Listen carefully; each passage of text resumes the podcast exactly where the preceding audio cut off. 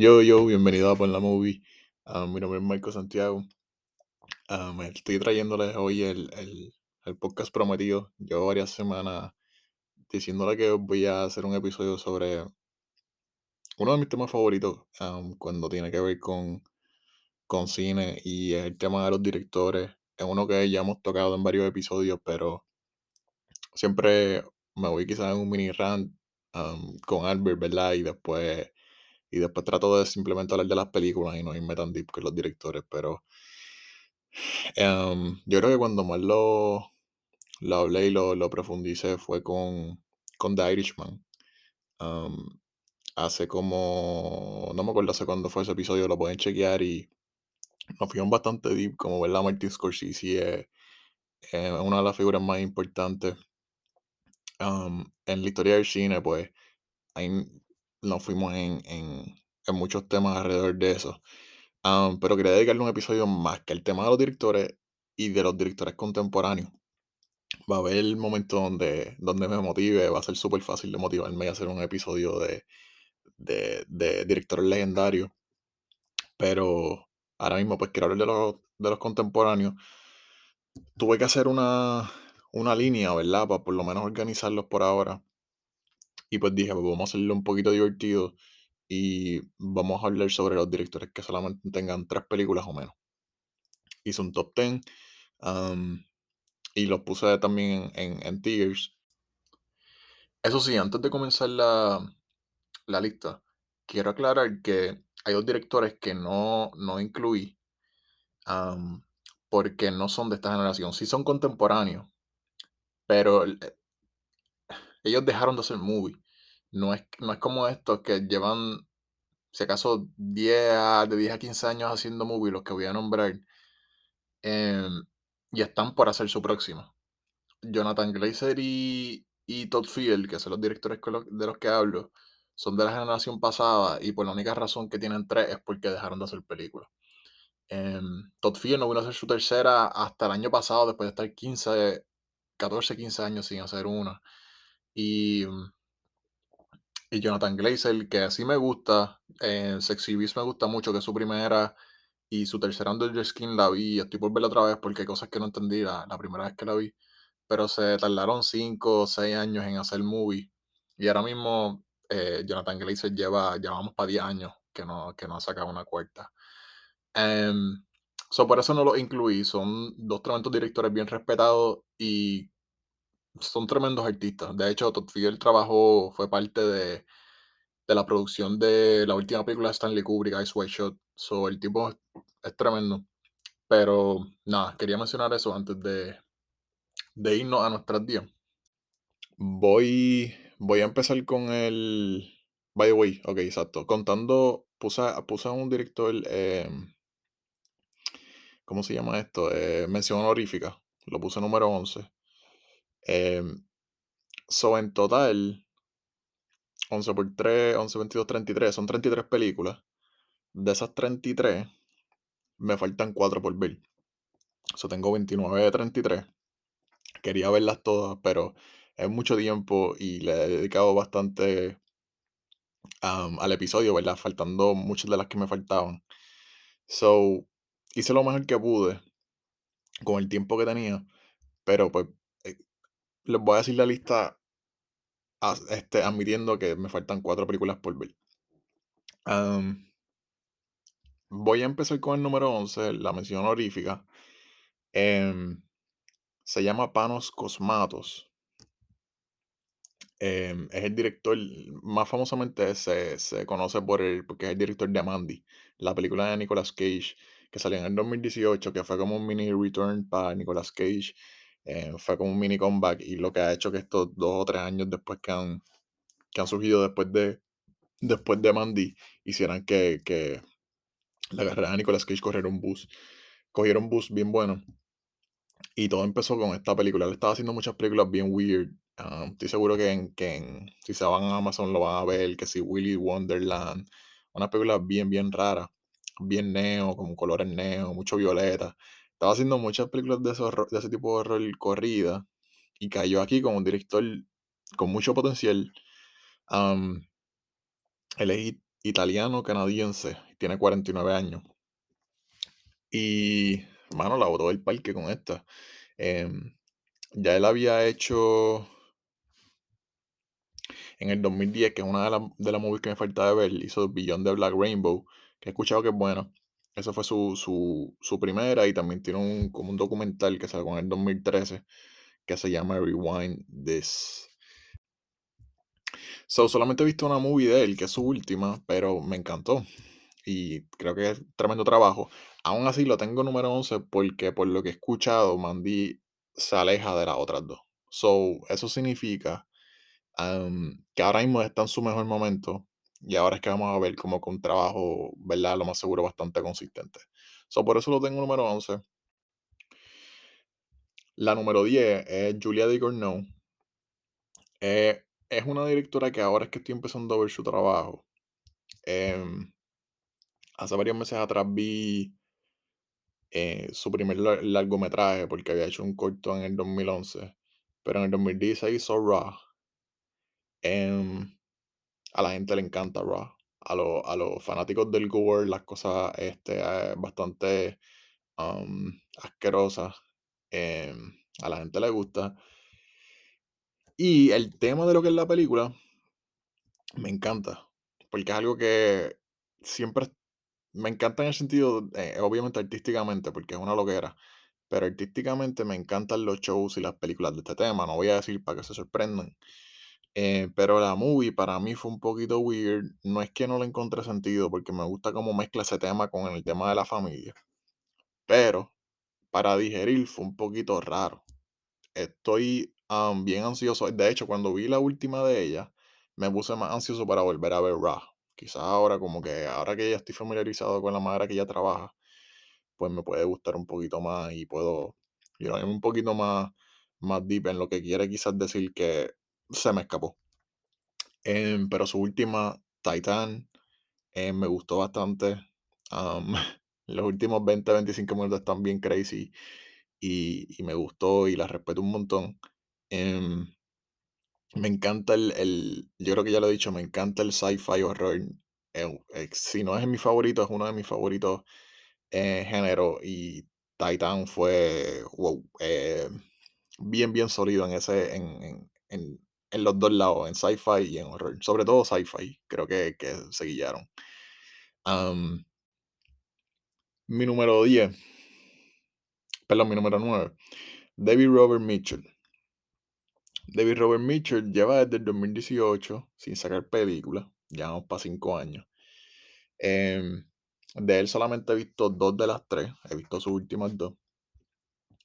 Em, su, su primera, que es El mito del sleepover americano, salió en el 2010. Eh, luego en el 2014 hizo un palo, un cult classic, que es, empezó como, empezó como un mini run de horror underrated. Se llama It Follows. Está en Netflix. Lleva en Netflix par de tiempo. So, me imagino que muchos de ustedes la han visto. Em, es weird. No soy. No me asustó como yo pensé que me iba a asustar. Es como un horror fun. No es como. El concepto es bien. El concepto está bufiado, pero no sé si el filmmaking está a la par con el concepto. Em, aún así, las vibes están bien cool. Pero yo pensé que iba a ser un poquito más.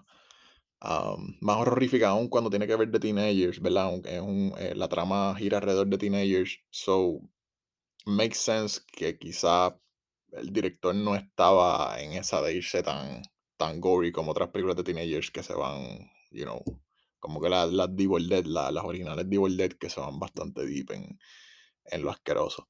Pero está un poquito diferente.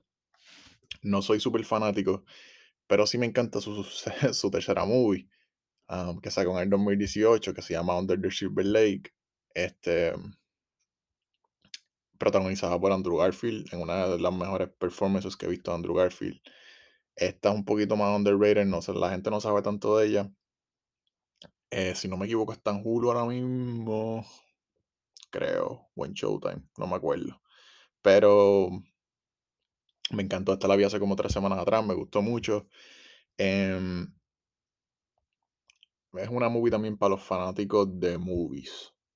Que se escucha un poquito raro, pero confíen, tiene sentido. Se va mucho en, en flow Hollywood, como que eh, All Hollywood. Las películas de los 40 y los 50 coge mucha, mucho, um, muchos temas de esos tiempos y los trae a un plot que me acuerdo mucho de las películas de Humphrey Bogart en, los, en los 50, en los 60, los Noirs, que, que sí, como que Humphrey Bogart tiene que, que, you know, tiene que resolver ciertos casos, a veces es un detective, a veces un, un detective, un detective privado, a veces pertenece a la policía, a veces él es el criminal, lo están investigando a él.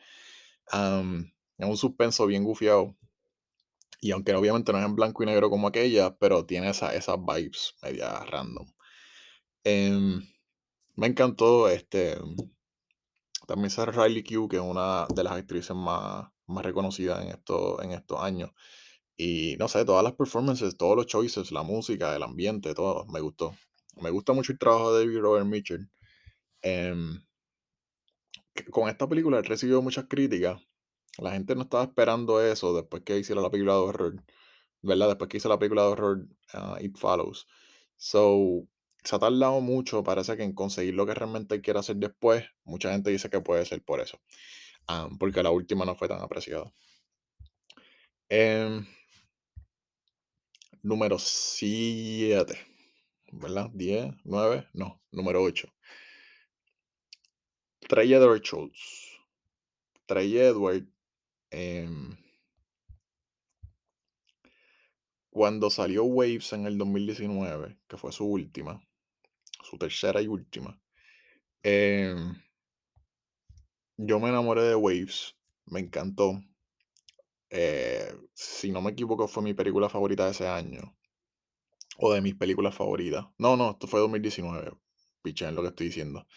Eh, ese fue el año de, de Parasite y Once Upon a Time in Hollywood y todo eso. So, no fue, no fue mi favorita, obviamente, y The Irishman está ahí también. Pero sí estuvo en mi top 10. Um, me encanta, me encanta Waves. Es una, es una película de familia, es un drama, pero con unos temas bien, bien fuertes. Em, tiene una de las mejores actuaciones que, de Kelvin Harrison Jr., una de las mejores actuaciones de, de esa década. Y de hecho, eh, es un poquito, um, y esto lo, he hablado con Kevin, porque eh, esa actuación nos impresionó tanto que nos quedamos esperando más de él en estos años y la realidad es que no ha podido tener un follow-up después de, de esa uf, es, groundbreaking la actuación de Kelvin Harrison Jr., de Kelvin Harrison Jr. en esa movie. Eh, también sale Taylor Russell, sale Lucas Hedges, sale Alexa Demi, Sterling K. Brown, o sea, es un cast um, exagerado. Eh, tremenda. El resto de su. Oh, un break, me fui de la movie. Rápido que la vi, pues yo me descontrolé y fui y busqué las primeras dos de él. La primera, Krisha, es bien independiente. si le gusta la película independiente, él usó, en Krisha él usó su familia para pa hacer la película, usó una casa, creo que también de alguien de la familia. Eso es bien independiente, está, está cool, pero, you know, para lo que tenía está ufia. Y su segunda, It Comes at Night, es un horror con Joel Edgerton. También sale eh, Kelvin Harrison Jr. Él hizo esta movie dos años después de cada una, 2015, 2017 2019. So, he was putting the work um, por esos años. Ya van cuatro años que no saca una, so vamos a ver cómo, cómo, cuál es su próxima decisión. Pero Comes at Night, eh, para mí yo no diría ni que es buena ni mala, es entretenida. Um, you know, um, es horror. Número 7. Eh, Brandon Cronenberg. Y con, y con, Brandon Cronenberg cierro el, el tier número 4. Um, el tier número 5 fue puse a Panos con Matos, ¿verdad? Porque está número 11. Y el tier número 4, pues tengo a Julia de Corneau, David Robert Mitchell, Trey Edward Schultz. Y lo voy a cerrar con Brandon Cronenberg. Brandon Cronenberg, hijo de uno de mis directores favoritos, David Cronenberg, eh, el, el, tipo que inventó body horror, aunque obviamente no lo inventó, pero el tipo que perfeccionó body horror, em, que hasta se convirtió en su propio subgénero. Em, es uno de los directores más asquerosos, ¿verdad? Que hace las cosas más asquerosas en pantalla. Y el hijo está siguiéndole los pasos. Bien, las películas están bien locas también, unos conceptos que ama uno se imaginaría que sean posibles. Y todo empezó en el 2012, cuando hizo, cuando hizo Antiviral. está bien, está bien loca Antiviral. Um, eh, wow, las actuaciones. ah, la vi hace como un mes atrás y, y me quedé un poquito sin, sin palabras. Imagínense que. Esto no es spoilers, rápido uno se da cuenta.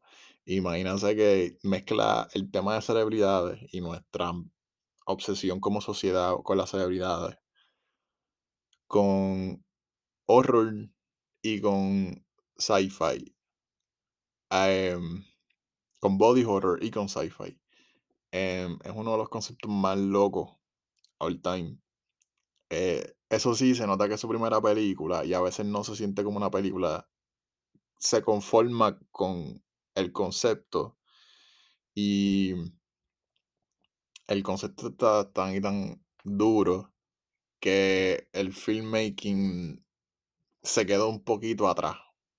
Quizás si esta fuera su tercera o cuarta o quinta, pues ya su filmmaking estuviese a la par y fuera un peliculón, pero em, se nota su, su falta de experiencia, ¿verdad? En este momento. Soy fan de Antiviral, aunque sea bien controversial. Hay gente que, no, que dice que no es ni una película, pero a mí me gusta mucho. Em, no hizo no hizo no hizo largometraje hasta el 2020 que hizo Possessor. Possessor se quedó con todo cuando salió. Otra vez Sci-Fi Horror. La vine a ver por primera vez hace como una semana. Em, la respeto. No me encantó. La, la encontré un poquito vacía. De hecho, a veces hasta un poquito dark para mí. Pero es un dark porque a mí me, a mí me gustan las cosas fucked up. So, es un, es un dark como lo que dije, como que hay algo, hay algo ahí que falta, hay algo vacío. Am, la, la encontré como un poquito muerta, como que la humanidad estaba como que no, no encontré mucha humanidad.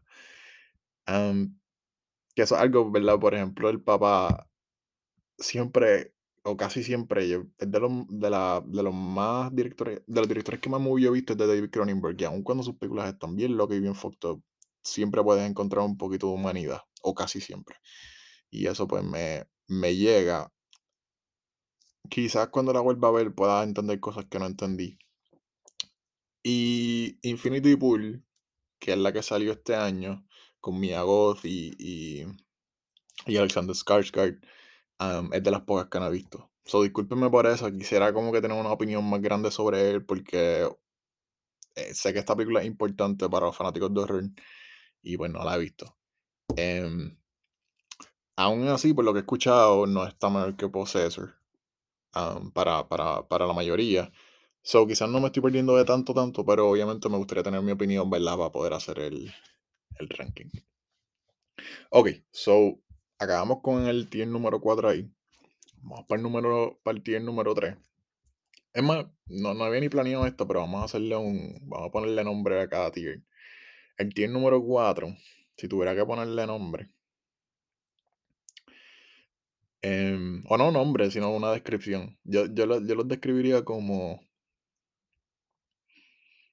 No, no potencial, porque ya es tan duro. Es como. Es tan duro, pero la, la filmografía todavía se siente un poquito incompleta. Están como encontrándose como artistas. No es que son totalmente inconsistentes, porque de hecho, por ejemplo, Trey Edward Shorts, para mí, cada película se ha puesto mejor. Em, y David Robert Mitchell también. Y Gilles de Cornell. So, básicamente todos. Em, pero todavía yo siento que se están encontrando. So, esos son los que están como que en ese search por, por su quote unquote perfección de, de artista de ellos mismos. Em, el tier número 3 número 6 tengo a Robert Eggers. Eh, Robert Eggers, esta es la que hay con. Con su cuarta película se puede convertir en el. Si hiciéramos los directores con cuatro películas o menos, cuando él saque en el año que viene Nosferatu, que es una de las películas que más estoy anticipando, puede ser que él esté número 2, esté número 1, esté número 3. No sé, depende de esa movie mucho. pero ahora mismo, ¿verdad? Si hacemos, si hacemos las tres, 2015 es uno de mis debuts favoritos all time, The Witch. Em, yo amo, yo amo, yo amo, yo, yo amo The Witch. Como mucha gente se siente con Hereditary, yo me siento con The Witch. Obviamente esta fue la primera vez que vimos a Anna Taylor Joy en Split fue 2016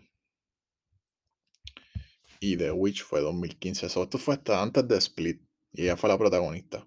Este, mm, una de las mejores películas de horror de este siglo, en verdad, porque el final es uno de mis favoritos.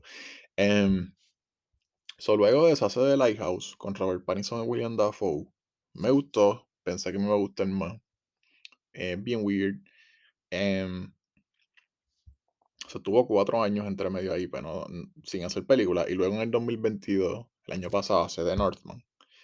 Em, que me encantó también. Con Alexander Skarsgård y Anya Taylor-Joy otra vez. Este, con un cast tremendo, Nicole Kidman, Ethan, Ethan Hawke, William Dafoe otra vez. Eh, es un épico vikingo, me gusta mucho. Em, la gente se la explotó un poco, quizás yo creo porque estaban esperando que él fuera como que estos directores de horror em, que se queden en ese género, como The Witch está tan dura. Y pues aquí se fue un poquito más poético, se fue como si lo estuvieran leyendo de una novela vieja. Obviamente es adaptado de, algo viejo, pero, you know, fue, un choice weird. A mí me, a mí me gustó. Um, por eso lo tengo aquí, porque pienso que como filmmaker su talento es. Eh, eh, se puede decir que top tier. Pero los choices que hace, qué películas escoge y qué no, estoy bien intrigado. Como que caramba es lo que él está tratando de hacer. Porque pienso que es muy inteligente y muy, muy talentoso para que no sepa lo que está haciendo. So, ese es mi rant con Robert Eggers. Me encanta. Nosferatu, no, no saben lo, lo pompeado que estoy para esa. Mi número 5, y aquí se acaba este tier también, con estos dos, con Robert, e, con Robert Eggers y con Alex Garland. Alex Garland, de estos 11 directores, él es mi favorito. Em, pero no puedo ponerlo más arriba. Tengo que ser eh, objetivo. Pero él, él, es mi director favorito de estos 11. 2014 se tira Ex Máquina, sci-fi, me encanta. Eh, cuando esa movie salió, yo creo que se sintió, además de que fue underrated, no sé, cuando yo la vi yo sentí que no, obviamente es de, inteligencia artificial y todo eso, pero estaba un poquito ahead of its time, como que estaba, estaba antes de lo que se supone que la gente, la gente no había llegado ahí todavía. Y él llegó desde su primera. Obviamente era un screenwriter, un escritor, él, el que fue uno de los escritores o el escritor que hizo 28 días después, que es una película eh, súper dura para los fanáticos de horror. Y a la gente le encanta ese screenplay. Y pues loco de, luego de eso, él no sé su primera movie. él escribe otras y qué sé yo. Sunshine, por ejemplo, que otra movie esa que a la gente le encanta 2007. So, él lleva tiempo, él lleva tiempo haciendo screenplays. Em, pero cuando él movió eso para director, se quedó con todo. 2014 Ex Machina, 2018 Annihilation. Y por más que me gustó Ex Machina, Annihilation para mí se trepa un paso más arriba. Em, no quiero ni decir ni final. La, la última media hora. Em, si la viste en el cine, me imagino que te acuerdas cómo te sentiste, porque por lo menos yo me acuerdo que yo salí con Kevin, los dos estuvimos como 20 minutos sin hablar después de haberla visto, porque estábamos en shock. Em, es una de esas movies que, que verla con un buen audio, verla en una buena pantalla, te vuela la cabeza. Bien ambigua, pero bien inteligente a la misma vez. Una de mis movies favoritas de sci-fi de estos tiempos. Y yo sé que estoy hablando más que de movie, so por eso es que él está aquí, porque tiene más que tres movies dirigidas. Pero en el 2020 hizo una serie em, que se llama Devs, eh, que creo que es de FX, creo que está en Hulu, que es de sci-fi, eh, compañías de sci-fi, ¿sabes? Como que se trata, trata sobre compañías que están bregando con, con otra vez con, el- con inteligencia artificial. Que by the way, inteligencia artificial es un tema que vamos a estar tocando pronto porque obviamente sabemos los adelantos que hay con los, con los libretos, que ahora supuestamente hay inte- inteligencia artificial está haciendo, está haciendo música y puede terminar escribiendo libretos y whatever. So, en otro momento tocamos eso. Pero em, esta serie es bien, bien underrated, es más que una season. So, si la pueden ver, chequenla. Dice aquí que está en Hulu. Yo la vi hace tiempito, so no estoy seguro. Em, pero ya, eh, me encanta esa serie. Y después se tiró su tercera película en el 2022, se tiró Men, que hasta ahora es su más criticada, es su más controversial y es, yo creo que es su más weird. Es fácil decir que es su más weird. Y yo no la, yo no la percibí como otras personas la percibieron. A mí me gustó más que otras personas, pero admito que es su, su, más, su más débil. So, eso me estuvo ahí medio weird, ¿verdad? Porque es su tercera, pero eso pasa. No todo el mundo. esto no es como que una. Solamente porque sea su segunda, su tercera, su cuarta va a seguir subiendo. Todos los directores tienen sub y baja. Em, si le tuviera que poner una descripción a este tier, diría. Consistentemente durísimo. Sé que se escucha un poquito charro, pero me- no puedo pasar de durísimo porque quizás no han hecho un trabajo como el que viene ahora, el número 4, que absolutamente todo el mundo tiene que estar pendiente. En mi opinión, sí, ¿verdad? Los que son fanáticos de sci-fi y de horror, pues obviamente. Pero en general a todo el mundo no han hecho un trabajo que sea como que, wow, eh, esto es Mosí, esto nadie se lo puede perder. So, por eso los tengo en durísimo. Y han sido bien, bien consistentes en el, en el poco tiempo que llevan haciendo películas. Mi número 4, en su tier propio, está sólido ahí, son los Daniels. em, son los directores de la, de la ganadora de Oscar a Mejor Película, Everything Everywhere All At Once. Honestamente no estaba pensando en ellos cuando empecé a hacer la lista y por alguna razón, ah, me acuerdo porque vi uno de ellos tiene una movie sin que la hizo sola, no lo hizo con, con el otro. Se la dirigió sola y se llama The Death of Dick Long. Em, ese, ese nombre me tenía wet, como que tenía que saber de qué caramba era esa movie. La vi, me gustó un montón. Un plot twist asqueroso. No puedo, no puedo ni creer que se tiraron un plot, un plot twist así de duro. Y so, me, me puse a chequear y dije, espérate, estos tipos solamente han hecho dos películas juntos. El otro solamente ha hecho más que una movie solo. So, tienen que estar incluidos en la lista.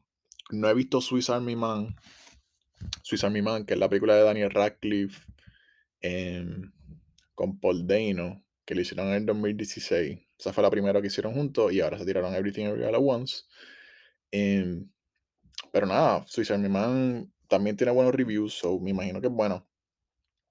But em, no los puedo poner más arriba de cuatro. Yo solamente tienen dos películas.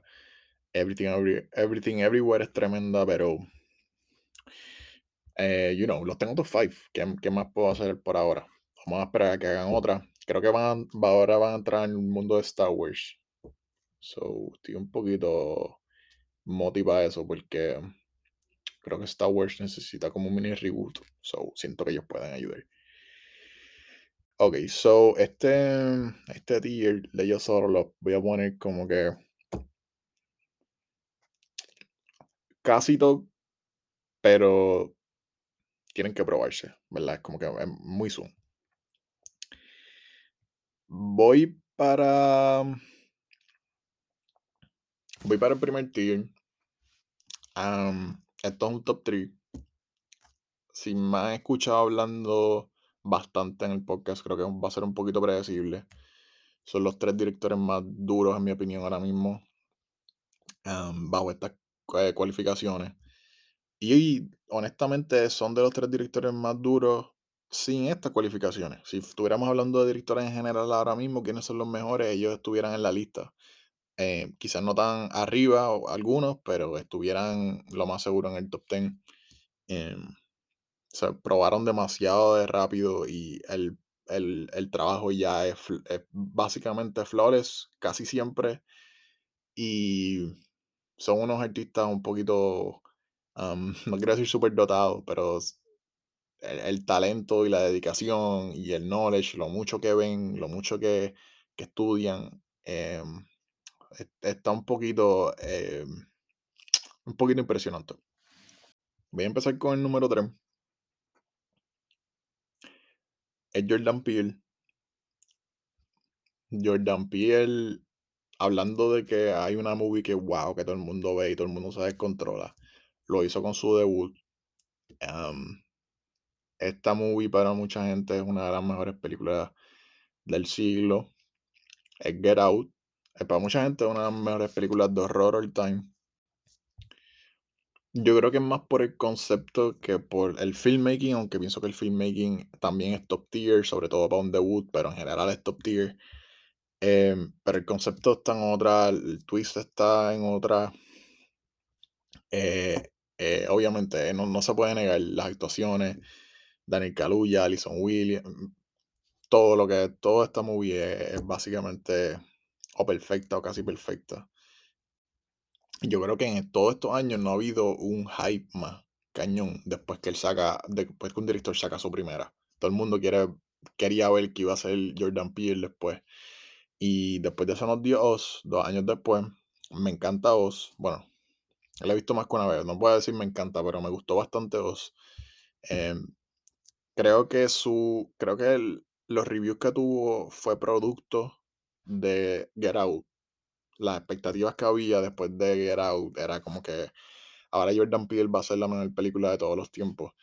Y, y no fue la mejor película de todos los tiempos, pero que sí fue buena, sí, fue súper buena.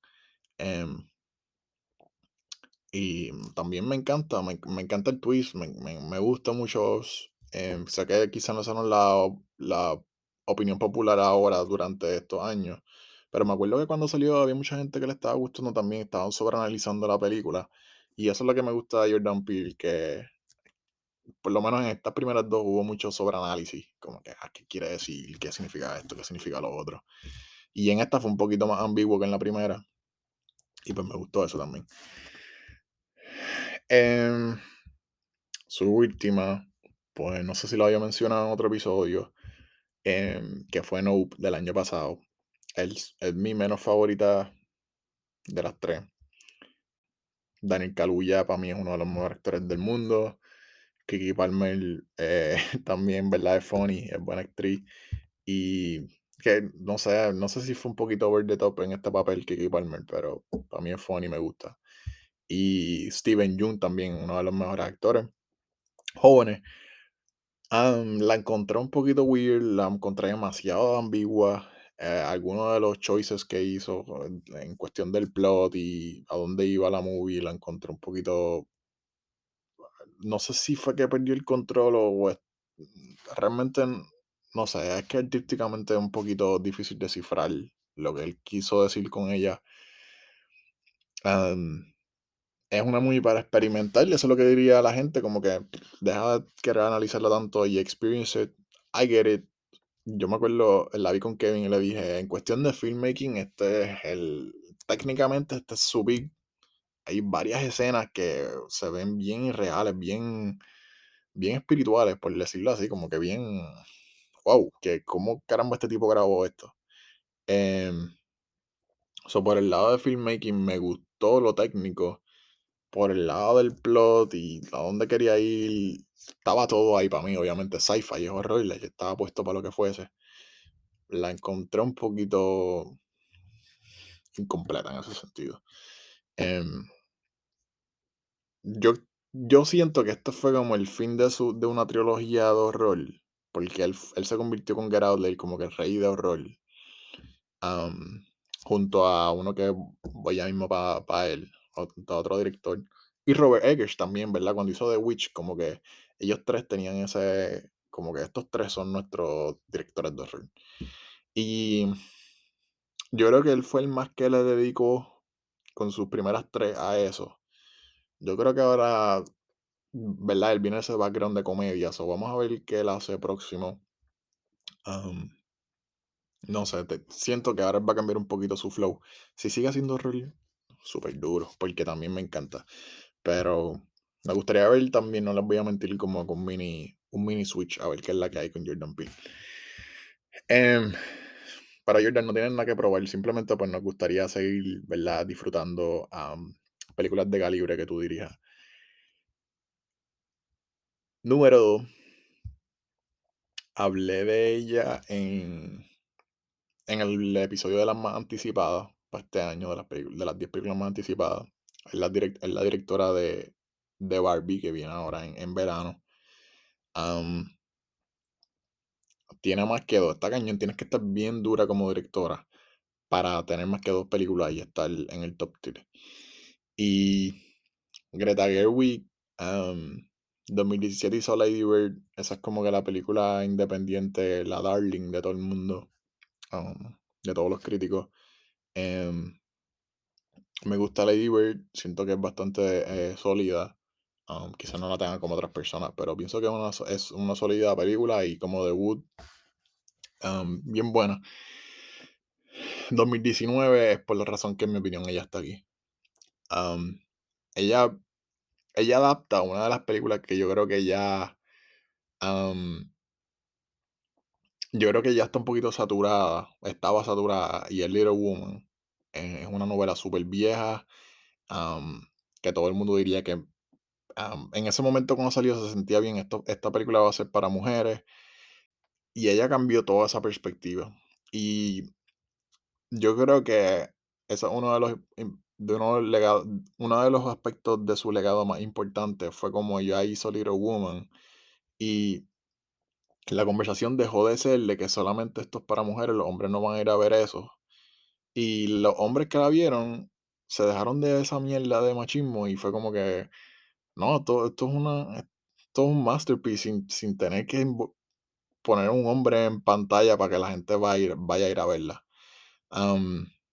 Y qué bueno, porque yo la fui a ver con mi familia sin estar pensando en como que esta es una película de mujeres. Y después cuando salí, me acuerdo escuchar un par de podcasts donde la gente lo que quería hablar era sobre eso, sobre como que, ay, los hombres van a ir a ver esta película. Y yo, pero ¿qué importa?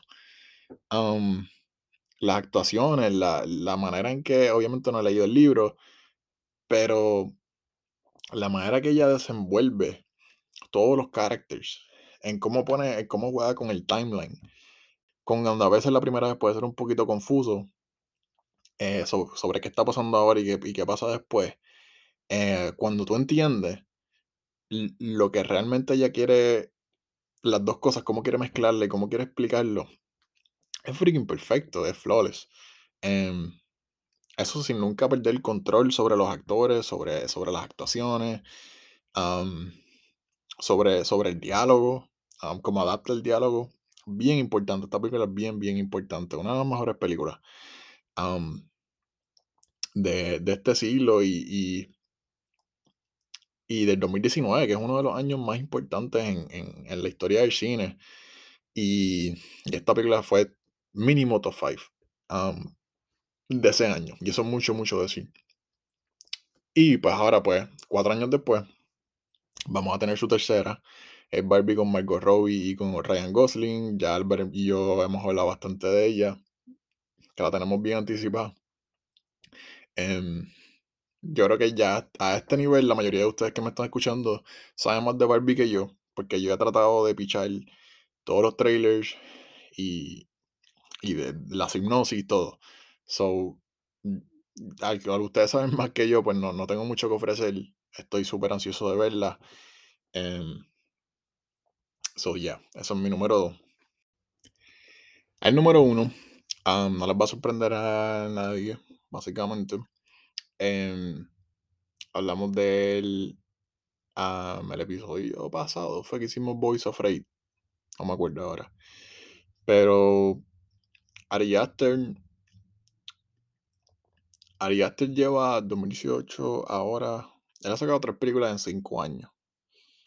Em, tres películas que aunque hayan estado llenas de controversia, em, no se puede negar el- el trabajo y la consistencia y la dedicación.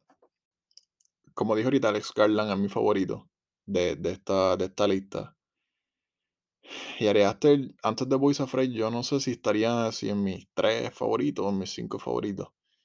Em, mucho de eso tiene que ver, que lo mencioné en otro episodio, sobre su cómo él ha utilizado um, en mi, sobre todo en Midsommar, como utilizó mucha influencia de otra película, de un clásico.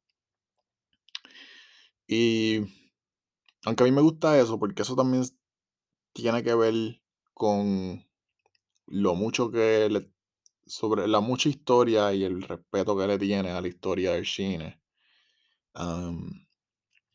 Y, y él él es de las personas que más le. en- yo creo que con este press tour que ha tirado sobre Boys Afraid, yo creo que es cuando más ha demostrado eh, su knowledge y todo lo que sabe sobre la historia del cine. Y em, es súper impresionante. Em, pero sentía que había un aspecto de creatividad ahí que estaba un poquito lacking comparado con otros. Boys Afraid, em, mientras más pienso en ella, más pienso que es un masterpiece. Y yo creo que este trío de movies que él tiene es el más completo de todos ahora mismo. Hereditary en el 2018, um, Midsommar en el 2019, un año después, eso, es digno de, de respetar. Y ahora con Boys Afraid, no me sorprendería si el giro viene aquí. Sobre todo Ari Aster, que lo que tiene son 36 años, súper chamaquito, súper joven. So, Hereditary fue empezando sus 30. So, este tipo es de los de que todos los 20 estuvieron viendo movie. No es que no tuvo vida, ellos, se nota que, que ha vivido bastante, pero yo creo que ahora es que él va a empezar a hacer el switch a quizá un trabajo un poquito más eh, diverso. Y no es que no va a hacer horror, pero él sí trabaja con trauma en todas sus movies. Sí tiene el tema de familia en todas sus movies. Y, o relaciones. Y su manera de expresarlo em, es una de las maneras más inteligentes. Y yo creo que ahora que salió Boys Afraid, ahora más que nunca, no solamente por lo shocking que fue Hereditary Midsommar, hay varias partes en esa movie que absolutamente blew your socks off. Eh, es demasiado de demasiado atrevido. Pero en la mente atrás, lo que, lo que él te quiere dejar saber a través, a través de sus scripts y, y de todos los trucos que hace eh, filmmaking wise, um, él, él- él la más, él es el más complicado hasta ahora, que yo, eh, bajo mi, perspe- mi, mi perspectiva, que pues, obviamente puede estar incorrecta. Pero él es, el- él es el filmmaker más complicado de estos que tengo aquí. Y complicado no siempre significa que es el mejor. Y en este caso, yo siento que complicado sí significa que le, hasta ahora tiene el mejor resumen. Obviamente también está el aspecto de versatilidad. Y yo, yo creo que lo que aunque todos han sido en géneros bastante parecidos, yo creo que ahora es cuando vamos a ver la, la versatilidad que, que él tiene. Em, porque aún dentro de estas tres, eh, la manera en que él jugó dentro, dentro de estos géneros, cada, una, cada una fue bien única. Y nada, tengo que ponerlo número uno. Em, también ha entrado uno de mis, de, mi- de mis directores favoritos. Y también, hablando de lo de ser fanático del cine y respeto y todo eso, no solamente que a Martin Scorsese le encantan sus películas y, Martin Scorsese también respeta. Yo creo que yo creo que Martin Scorsese se dio cuenta que este no solamente creo que Martin Scorsese dijo uno de los directores más importantes ahora mismo. Em, para mí que también Martin Scorsese se ve un poquito en él cuando chamaquito por la dedicación y lo, el amor que se nota que, que, Aster le tiene am, al arte del cine. Y eso obviamente um, Scorsese es el número uno en eso. am, y Tarantino, ¿verdad? Ellos son como que los, obsesionados. Y Ari Aster tiene eso en el DNA de él. Se nota que lo tiene. Y lo está reflejando con su trabajo. Lo, lo dejo ahí. Esto- esta última semana hemos hablado de demasiado de Ari Aster. Eh, no solamente de él, pero cuando cada uno de estos directores em, tenga proyectos nuevos, esta era parte por lo que quería hacer la lista, porque cuando estos directores tengan proyectos nuevos, am, no, no es que por la movie le da prioridad a ellos, porque siempre, siempre van a haber otro tipo de películas que, que vamos a estar interesados. Pero yo, Michael Santiago, soy bien, am, soy bien atado a los directores que ponen su, no solamente su trabajo original, porque muchas veces puede ser adaptaciones que son también de mi, de mis géneros favoritos, pero cuando, ¿verdad? Cuando, cuando adaptan cosas de libros o de novelas, pero cuando le dedican la manera que ellos le dedican e- esa, ese amor al cine, eso, eso, eso es lo más que yo me ato en cuestión de, am, como audiencia. Y pues eso es, lo, eso es lo más que quiero cubrir, porque esta gente está dejando su marca en la historia y pues la historia es una de las cosas que más a mí me fascina, la historia de, de dónde venimos y cómo el formato, cómo el formato ha take off y se ha convertido en lo que es hoy en día, que es bueno y que es malo, pues, you know, eso es un debate, una conversación para otro momento. So voy a dejar la lista ahí. Si le tuviera que dar una descripción a ese primer tier, son los, los que van en camino a, a ser leyenda. Um, tienen más que tres películas, so vamos a cogerlo suave en llamar a todo el mundo leyenda, pero esos son los que van en camino. Eh, gracias, a estar, gracias por estar conmigo hoy. Acuérdense de seguirnos en, en YouTube, en Spotify, en Instagram, en Apple Podcasts, que, que nos pueden encontrar en todos esos sitios. Espero que hayan disfrutado el episodio y pronto venimos con, con más. Este, y pues nada, eso. Que espero que lo hayan disfrutado, de que hayan aprendido y, y busquen la movie de estos directores y espero que las disfruten. Em, y si no las disfruten, pues espero que las hagan sentir de alguna manera weird. De eso, de eso se trata todo esto, right? So, nada, gracias. Hasta el próximo episodio. Los dejo.